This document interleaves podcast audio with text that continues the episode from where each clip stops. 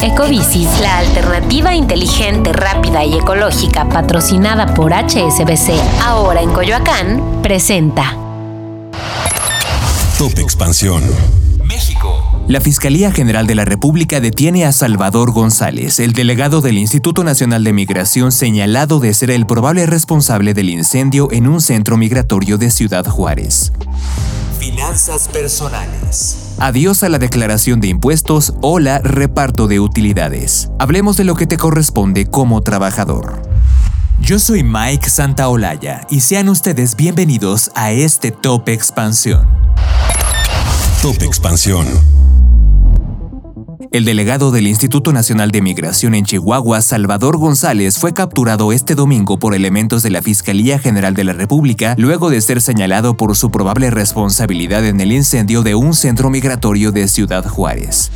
La noche del pasado 27 de marzo se suscitó un incendio en una estancia migratoria de Chihuahua, hecho por el que se reportó la muerte de 40 migrantes por intoxicación y 28 lesionados más. González, junto con otros tres funcionarios de esta estación migratoria en Chihuahua, enfrentan cargos por los delitos del ejercicio ilícito del servicio público, lesiones y homicidio doloso, este último considerado como grave.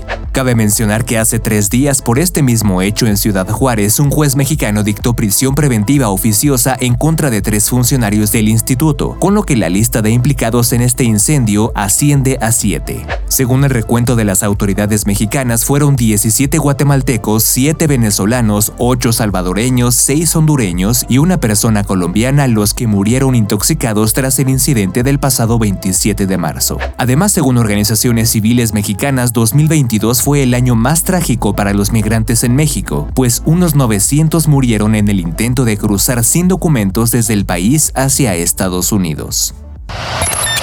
Top Expansión.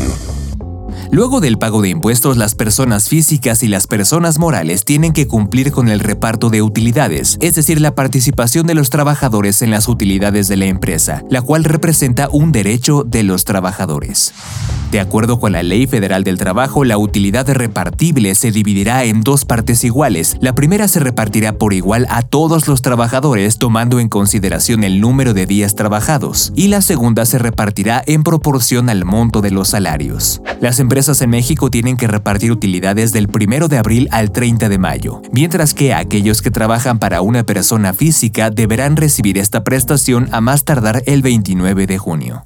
Cabe mencionar que el monto a repartir está fijado al 10% de las ganancias del negocio. Y también recordar que los trabajadores que hayan laborado al menos 60 días ya tienen su derecho a recibir utilidades. ¿Y qué pasa si no se reciben las utilidades? Los trabajadores que no reciban el pago de este concepto tienen un año contando a partir de la fecha límite, como ya dijimos, el 30 de mayo o 29 de junio, para reclamar el pago de este derecho. Las denuncias se pueden hacer vía correo electrónico en inspeccionfederal.stps.gov.mx o directamente en la Procuraduría Federal de la Defensa del Trabajo. Con información de José Ávila. Ecobicis, la alternativa inteligente, rápida y ecológica patrocinada por HSBC, ahora en Coyoacán, presentó.